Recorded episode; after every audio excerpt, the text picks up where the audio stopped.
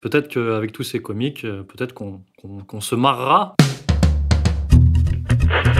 Attention, qui que vous soyez, attention, cette fréquence est exclusivement réservée aux urgences. Sans blague Et vous croyez que j'appelle pour commander une pizza? Mais vous savez que vous commencez à m'énerver avec vos questions. Bah Est-ce que je vous en pose des questions, ouais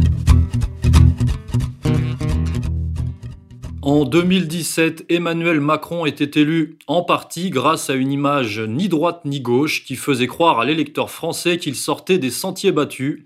Trois ans plus tard, la situation est tellement catastrophique que la candidature d'une personnalité réellement non issue des carcans politiques semble dépasser le stade de l'idée pour devenir une hypothèse crédible. Alors rumeurs, cirque médiatique, réel désir populaire ou ingénierie de plus ou moins haut niveau, on en parle tout de suite dans ce Only Hebdo 38e du nom. Pas besoin de vous agenouiller pour nous écouter sur ERFM, c'est parti. Il mettait le paquet dans son spectacle en 2000, il a rempli le Stade de France en 2004. Depuis plusieurs mois, Jean-Marie Bigard fait voler en éclats la frontière entre humour et politique. Entre ses prises de position tranchées et son soutien aux Gilets jaunes, l'humoriste se présente désormais comme une voix crédible pour défendre le peuple. Et cette semaine sur BFM TV, il a évoqué une possible candidature à la présidentielle. Passer de la scène humoristique à la scène politique, le pas est presque franchi. Ce mercredi, sur notre antenne, quand on lui pose la question, l'humoriste Jean-Marie Bigard se dit intéressé par une candidature en 2022. Ça pourrait, si ça pouvait aider au peuple à avoir une voix sincère qui ne ferait partie d'aucun parti politique, euh, oui, ça, ça pourrait me tenter. Nous avons d'abord eu les rumeurs de candidatures conventionnelles mais néanmoins inédites. François Ruffin, Marion Maréchal Le Pen, Florian Philippot. Mais très vite, elles ont fait place en termes d'excitation à des noms moins connotés, des noms qui sonnent moins politiciens. Éric Zemmour, Michel Onfray, Natacha Polony pour arriver carrément à Cyril Hanouna, Jean-Marie Bigard, Patrick Sébastien et pour les plus grotesques, burlesques, Affida Turner, en passant par Didier Raoult, alors, euh, Monsieur Corias, tentons de sonder ce, ce phénomène. Est-ce vraiment un désir profond du citoyen moyen? Serait-ce une stratégie du pouvoir? Et est-ce que c'est vraiment crédible? Est-ce que c'est vraiment possible en France en 2022 d'après vous? Alors, il y a de tout. Il y a un mélange, comme vous dites, d'ingénierie, il y a un phénomène naturel, il y a un besoin de populisme. On sait, dans une période trouble, euh, et surtout avec euh, la déconnexion qu'on connaît des élites, les Français ont envie, besoin de quelqu'un qui les représente vraiment. Euh, tout le monde a parlé, et ça c'est bateau, de la crise de la représentation. On vit dans un pays où tout le monde sait que la représentation politique n'est plus du tout fidèle à ce que veut le peuple, à ce qu'est le peuple, etc. Même si une politique ne doit pas forcément coller au peuple, hein, on le dit aussi, eh bien, on, a donc plusieurs phénomènes qui se mélangent. Le, populisme, je le rappelle, c'est juste qu'il n'y a pas de, corps ou de filtre intermédiaire, euh, j'ose le pléonasme, entre le peuple et son élite ou sa représentation politique. Et euh, c'est ce qu'avait tenté dans l'entre-deux-guerres, hein, les, on peut le dire, les Allemands et plutôt même les Italiens, hein, qui étaient très en avance dans les années 20 avec, avec Mussolini, euh, le populisme aujourd'hui, qu'est-ce que c'est? C'est, euh, disons, la prise en compte des aspirations du peuple et des aspirations qui se heurtent parfois aux intérêts des élites qui, on le sait, sont euh, reliées aux grands intérêts économiques, médiatiques, etc. Donc il y a un peu deux camps qui se forment. Et euh, le fossé s'élargit entre les deux camps, entre les élites et le peuple. Le peuple ne reconnaît plus ses élites. Hein. on l'a vu avec les gilets jaunes qui les conchiaient et qui les insultaient même régulièrement, et parfois à raison. Et les élites euh, ne se reconnaissent pas dans le peuple parce que ce sont des élites, comme vous l'avez dit une fois, qui sont complètement euh, mondialisées. C'est une hyperclasse qui passe d'avion en avion et qui ne sait pas du tout ce qu'est un peuple, ni même le peuple français, hein, pour nos élites françaises ou dites françaises. Donc le néolibéralisme, l'européisme et tout ça, le mondialisme ont fracturé euh, les sociétés en deux camps ou deux classes. Avant, ça tenait encore parce qu'il y avait la classe moyenne au milieu qui était un peu au milieu de la grande bourgeoisie ou des élites économiques et puis euh, le peuple, c'est-à-dire le peuple travailleur. Mais maintenant, maintenant avec la, crise euh, économique quasiment permanente du capitalisme, d'ailleurs ça revient au même, et puis surtout depuis cette histoire de confinement, on a une surcrise euh, capitaliste euh, plutôt volontaire de destruction de valeur qui va faire monter la contestation et surtout mettre beaucoup plus de gens dans le camp de la précarité et donc du peuple anti-élite, puisque les élites persistent et signent. Hein. J'ai vu, je crois hier, que le président Macron euh, remettait sur la table, maintenant que toute l'affaire bidon du Covid était terminée, remettait sur la réforme des retraites sur la table. Donc euh, il persiste et signe, il continue à faire du néolibéralisme à la Thatcher. On a vu le résultat euh, en Angleterre hein, il y a une trentaine d'années. Eh bien, voilà, ça ne les arrête pas. Et aujourd'hui, à la faveur justement de cette fracture entre peuple et élite, on a du côté des gens l'envie de voir se être représentés par des personnes qui ne sont pas des politiques ou des politiciens professionnels, qui parlent comme eux, comme Bigard, je les emmerde, je vous encule, fais chier, etc.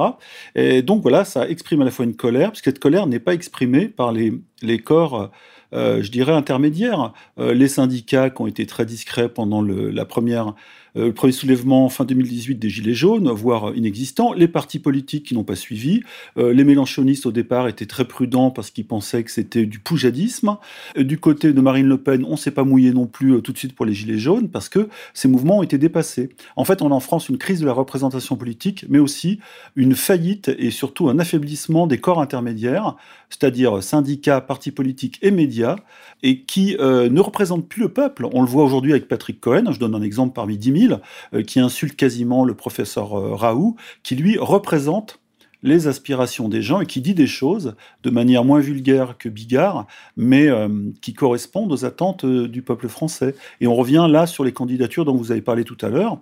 Pourquoi pas même un Cyril Hanouna euh, qui est populaire dans son émission euh, Touche pas à mon poste, euh, qui lui sent bien qu'il y a un coup à la Coluche à faire. Sauf que, je le rappelle, Coluche a mal fini. Et puis, à partir du moment où il a commencé à dériver du PS de Jacques Attali au Sidunati de Gérard Nicou, c'est-à-dire au poujadiste, ça s'est mal passé pour lui. Après accident ou attentat, je ne sais pas. Mais en France, pour l'instant, le système politique ne permet pas l'émergence d'un candidat populiste. Il y a trop de surveillance, de délation.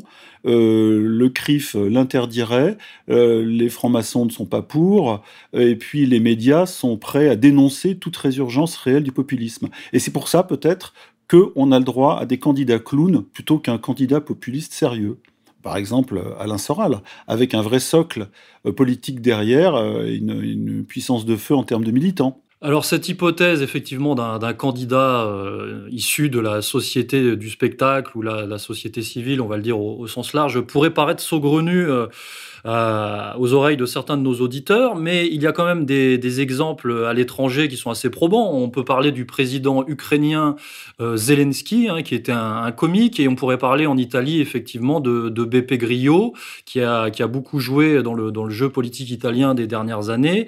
Et puis euh, on a des exemples même que les gens ont peut-être un peu oubliés, mais par exemple le président américain Ronald Reagan, on sait que c'était un, c'était un comédien. Voilà, donc on a, on parle là pour la prochaine élection américaine, euh, il y a des rumeurs comme quoi ça serait peut-être Oprah Winfrey, euh, Kenny West, euh, enfin en 2024. voilà, donc c'est quand même une, tendance qui devient de plus en plus prégnante. Oui, alors théoriquement chez nous, le système politique de la cinquième fait qu'un candidat populiste ne peut pas passer sous les fourches codines. Il faut déjà les 500 signatures, il faut, faut, une acceptation entre guillemets par les médias qui vont tirer à boulet rouge sur un vrai populiste, qu'il soit de droite ou de gauche. Mais théoriquement, le populiste n'est ni de droite ni de gauche. Pour ça que à la fois LFI et RN, c'est pas du populisme. Euh, s'ils étaient ensemble main dans la main, oui, là on pourrait parler de populisme. Et, comme le disait Moore dans un billet récent où il défendait Onfray, Macron a réussi en fait l'union des, des, bourgeois de gauche et de droite, là où les populistes n'ont pas réussi, eux, en 2017, euh, l'union du peuple euh, ou des peuples de gauche et de droite. Voilà, donc c'était un petit aparté. Sinon, je, je reviens sur BP Grillo, vous en avez parlé. Très rapidement, BP Grillo, c'est un, c'est pas un comique, c'est quelqu'un qui, qui, est un peu, c'est un penseur italien, populiste ou populaire surtout. Hein. il a fait des émissions de, de, télé très populaires où il commençait à s'en prendre justement au système sous différents, différents angles euh, sur la corruption évidemment parce qu'en Italie on peut y aller, euh, mais aussi euh, sur la malbouffe, sur l'immigration. Il a été un des premiers là-bas à dire euh, à la télé euh, euh, de parler du droit du sol, etc. Les enfants nés étrangers nés en Italie, pour lui, ne veut pas être italien, etc. Il a fait euh, il a mélangé tout ça avec une sauce euh, évidemment comique. Il faisait un peu le clown, mais derrière, il y a un vrai socle politique. Et d'ailleurs, en quelques années, euh, avant même que le mouvement 5 étoiles ne naisse, d'abord son blog était ultra populaire, il faisait partie, je crois, des 10 ou 50 blogs les plus populaires au monde.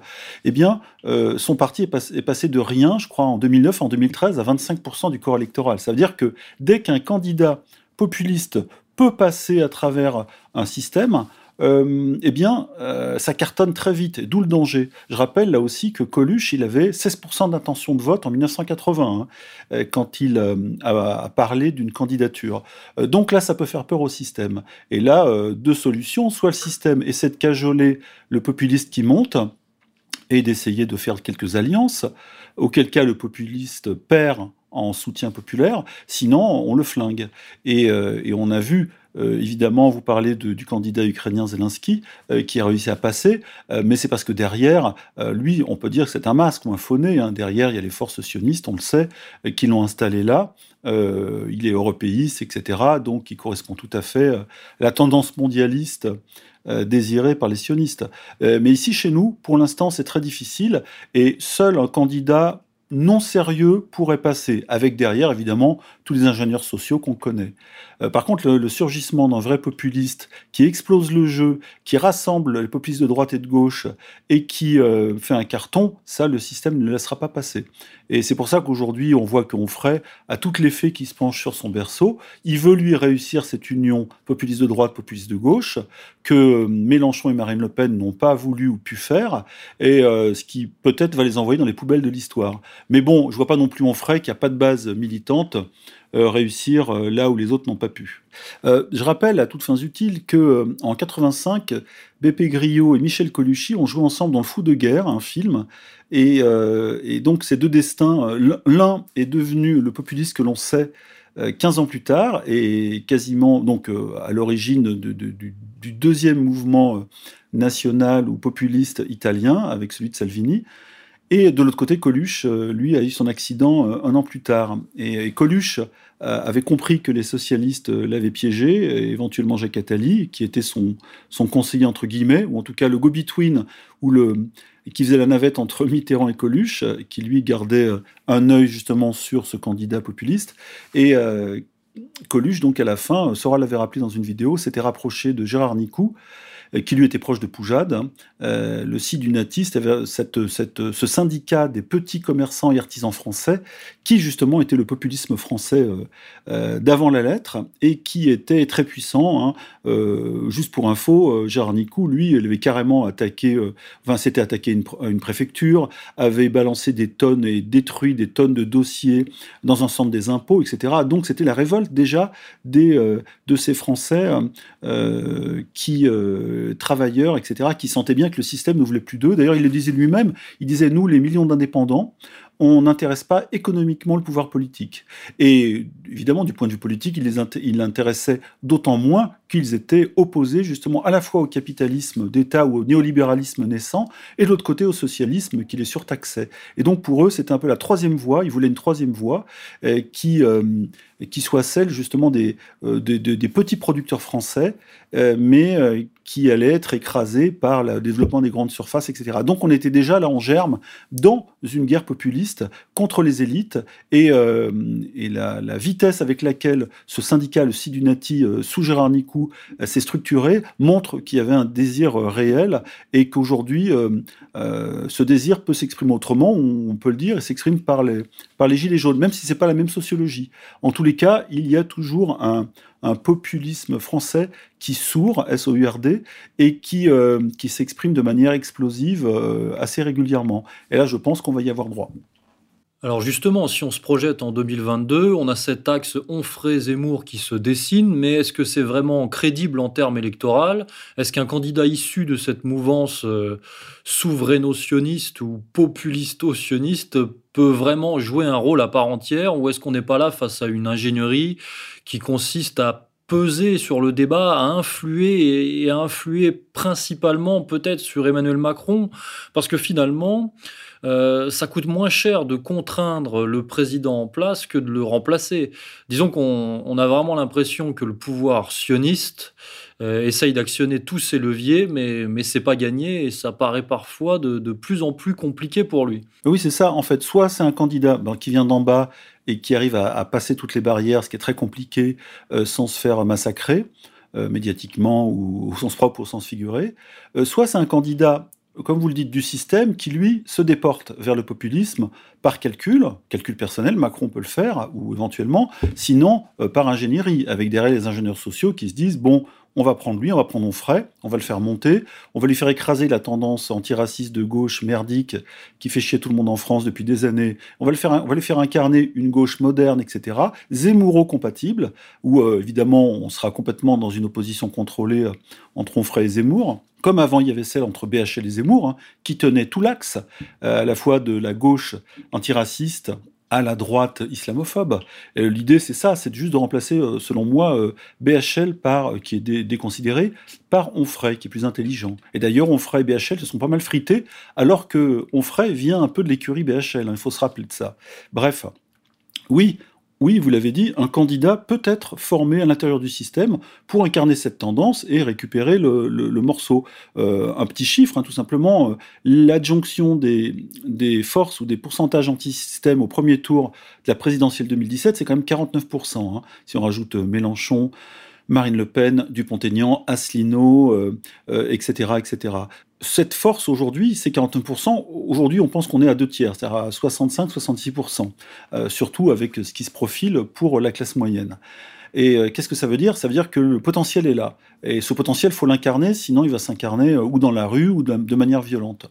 donc, il est clair que ceux qui sont en charge de ce système, dont le pouvoir profond, tiennent à soit le contrôler par un candidat, comme on l'a dit tout à l'heure, un peu comique, soit à déporter un candidat du système vers cette tendance. Euh, si Macron ne le fait pas ou n'y arrive pas, parce que on l'a vu, hein, d'un côté il dit euh, oui, euh, je suis pour le souverainisme français, on va, produire français, puis après il dit je suis aussi pour le souverainisme européen. Donc lui il dit tout et son contraire. On peut pas être pour les deux. donc ça tiendra pas en parole ça surtout avec les débunkages très rapides sur le net. Donc il faudra quelqu'un d'autre. Est-ce que quelqu'un peut incarner ça venant d'en haut? C'est pas certain, mais ils sont capables de fabriquer un, par exemple Mélenchon. Euh, on en avait parlé euh, récemment. Mélenchon peut euh, justement, en se débarrassant des coquerelles et compagnie, les antifascistes, antiracistes de base de cette gauche préhistorique, peut un jour incarner cela, puisque lui, il a déjà il a déjà fureté du côté du souverainisme. On l'a vu, hein, il n'est pas, pas très pro-allemand, donc pas très pro-Union européenne. Et il est capable, peut-être, avec un peu de torsion, on l'a connu déjà, il a déjà, c'est un peu un spécialiste de la torsion politique ou de la contorsion. Il est capable, sur demande de justement des vrais décideurs, de, prendre, de prendre ce rôle, d'endosser ce rôle. C'est possible. Après, nous, on n'a pas toutes les clés. des personnages peuvent surgir. Euh, qui aurait parlé d'un Mussolini au début, à, la Première Guerre mondiale, en Italie, qui aurait parlé d'un Adolf Hitler, petit caporal, euh, qui en 10 ans prend le pouvoir en Allemagne? Il peut y avoir des grosses surprises, surtout, surtout dans cette période de, super casse sociale. Et c'est ça, à mon avis, la clé, c'est le changement d'environnement ou la brutalisation de la crise euh, qui va faire émerger un personnage. Et là, toute la question sera est-ce que le système gardera le contrôle ou pas sur cette personne, sur cette incarnation? Ça, euh, on n'en sait rien. Oui, on pourrait avoir des surprises. En tout cas, on, sent que quelque chose se prépare. Mais dans les noms qui nous sont donnés, est-ce qu'il y a du, concret, du, sérieux? Est-ce que ça tient la route? Euh, Prenons un, cas, un CV par exemple, Jean-Marie Bigard. Bigard, c'est quelqu'un qui est très populaire en France, mais qui a été beaucoup plus il y a 15 ans. Hein, euh, je crois que c'était en juin, 18 juin 2004, il était au Stade de France, c'était quand même, il était plus populaire populaire que Coluche à ce moment-là. Et c'est assez intéressant parce que 10 euh, juin 2004, c'est quoi? 2004, euh, l'année 2004 ou fin décembre 2003, c'est le moment où Dieudonné, lui, est passé de l'autre côté, a pris le maquis, euh, il a commencé à être borduré très sévèrement par les médias suite à son sketch chez Fogiel. Et donc en 2003-2004, il y, a une balance. Bigard est sur le toit du monde, et Dieudonné, lui, commence à être borduré. Et qu'est-ce qui se passe? 15 ans après, Dieudonné, en réalité, c'est le, chef du maquis, des nègres marrons, comme on dit, des esclaves affranchis, euh, sur le net, c'est une image. Et euh, Bigard, lui, euh, quand même très, très décati, revient incarner théoriquement la nouvelle tendance populiste, euh, c'est-à-dire avec derrière les gilets jaunes, Raoult et tout ça, donc qui coche toutes les bonnes cases. Sauf que le vrai euh, anti-système, c'est Dieudonné, c'est pas Bigard. Bigard, il aurait pu le faire en 2004. C'était le roi du monde, il était riche. Euh, quand il parlait, tout le monde l'écoutait. Et puis, il passait chez Tout le monde en parle, donc chez Ardisson, à Tout le monde en parle. Il faisait un carton, Soral pourra le, dire. Il a été invité aux côtés de, de Bigard. Et Bigard, à l'époque, il est un peu pro-palestinien quand même. Disons qu'il n'est pas anti-israélien, mais euh, il a des mots encore pro-palestiniens. Et qu'est-ce qui s'est passé en 2008 en 2008, il fait sa sortie sur le 11 septembre en disant qu'il ne croit pas aux avions, euh, enfin, oui, à l'avion qui s'est planté sur le Pentagone, évidemment, euh, ce que, ce que, tout le monde sait. Et puis, ça a suffi à le faire bordurer et à le faire censurer par les médias. Europe 1 lui a coupé le sifflet, parce qu'il avait fait ça chez Ruquier Europe 1, il avait fait cette sortie. Et il a ensuite ramé. Il a ensuite ramé pendant des années. Et qu'est-ce qui se passe? Euh, il ressort euh, quasiment dix ans plus tard avec, euh, avec les médias qui lui ouvrent leurs portes et euh, qui disent voilà Bigard, un peu l'homme providentiel du peuple des Gilets jaunes. Bon. Et du coup, ça sent quand même tout ça le, fabriquer. Et, euh, et, en réalité, quelqu'un qui représenterait beaucoup plus aujourd'hui les aspirations, euh, par exemple des Gilets jaunes, des Français en colère, serait Dieudonné. Dieudonné qui a été souvent sur le théâtre des opérations, on l'a vu dans les manifestations, et puis sur le net avec une influence considérable. Et là, je parle même pas de Soral d'un point de vue politique, parce que là, on est très au-dessus. Et du coup, euh, du coup, euh, on, voit que le, système a quand même plusieurs fers au feu. Et quand un Bigard a dit je suis intéressé par 2022 et qu'on entend, qu'on voit ressortir l'interview de sa femme ou de sa compagne Lola Marois qui parle de la religion juive, etc., que eux respectent ou lui respectent de plus en plus. Bon, on se dit, hein, c'est un peu comme, euh, c'est un peu comme Michel Onfray. Bon, il y a, y a, des gages de données, donc on n'est pas dans l'antisystème, on est dans la fabrication, et voilà. Donc je pense que la surprise ne viendra pas de ce côté-là. Eh l'avenir nous le dira et 2022 euh, nous réserve encore euh, bien des surprises. Peut-être qu'avec tous ces comiques, euh, peut-être qu'on se marrera hein, eh bien, pour l'instant, les Français ne rigolent pas trop. En fait, ils ont, besoin, ils ont autant besoin de rire que la situation est dure, difficile, incompréhensible. On sort d'une période de, confinement absolument délirante et surtout inutile, euh, qui, euh, qui a plus l'air ou l'apparence d'une sanction euh, antipopulaire, hein, décidée par l'élite, médico médiatico-politique que pour de vraies raisons de lutte contre une pandémie. On le sait tous et on le saura de plus en plus. Et les Français qui on le voit dans les rues font encore du jogging avec un masque s'en rendront bientôt compte. Mais tout ça est encore trop frais et on nous surajoute donc une crise économique sur une fausse crise sanitaire, euh, crise économique qui était déjà là évidemment et qui aujourd'hui euh, explose. Et donc je pense que le, changement des masses en termes de contestation, c'est-à-dire passer de, de 49% d'antisystèmes ou d'insatisfaits ou de contestataires en 2017 à deux tiers des Français aujourd'hui, ça, ça va jouer. Et euh, l'histoire nous apprend que tous les mouvements politiques, euh, donc réels, c'est-à-dire qui viennent d'en bas, non contrôlés ou non produits par le, système ou l'élite, euh, trouvent toujours à s'incarner dans un personnage. C'est comme ça, euh, qu'on veuille ou pas homme providentiel ou même femme présidentielle, ça, ça se passe. Et c'est pour ça qu'aujourd'hui, on cherche à nous placer des hommes providentiels ou même des femmes à la tête de ces mouvements, mais ce sont des greffes qui ne fonctionnent pas, parce que très rapidement, euh, ils sont dévoilés, et puis on voit les limites de, ces personnes. Euh, je pense que les, vraies personnes populaires, par exemple Dieudonné ou Soral, ont, un avenir beaucoup plus fort de ce côté-là, euh, même si le, système ne peut pas les accepter. Après, il faut voir jusqu'où les Français sont prêts à souffrir de ce système pour se décider vraiment à passer de l'autre côté de la barrière, à se dire vraiment on est anti-système et on va aller au bout. Aujourd'hui, on n'y est même pas encore, hein, ça, mais ça monte ça monte et euh, euh, malgré les souffrances infligées au peuple de France, on se dit que ben, il faut peut-être encore euh, en rajouter pour que les gens ouvrent les yeux et réagissent en, gaulois et, et, balayent un petit peu tout ça. Eh bien, on va se quitter là-dessus, colonel. Au revoir. Chers auditeurs, la récupération et l'ingénierie sont à la manœuvre, mais malgré tout, les digues sont en train de tomber. Nous ne manquerons pas d'observer ça dans les prochaines semaines, dans les prochains mois et dans les prochaines années. Retrouvez-nous tous les lundis sur les ondes de RFM. À la semaine prochaine.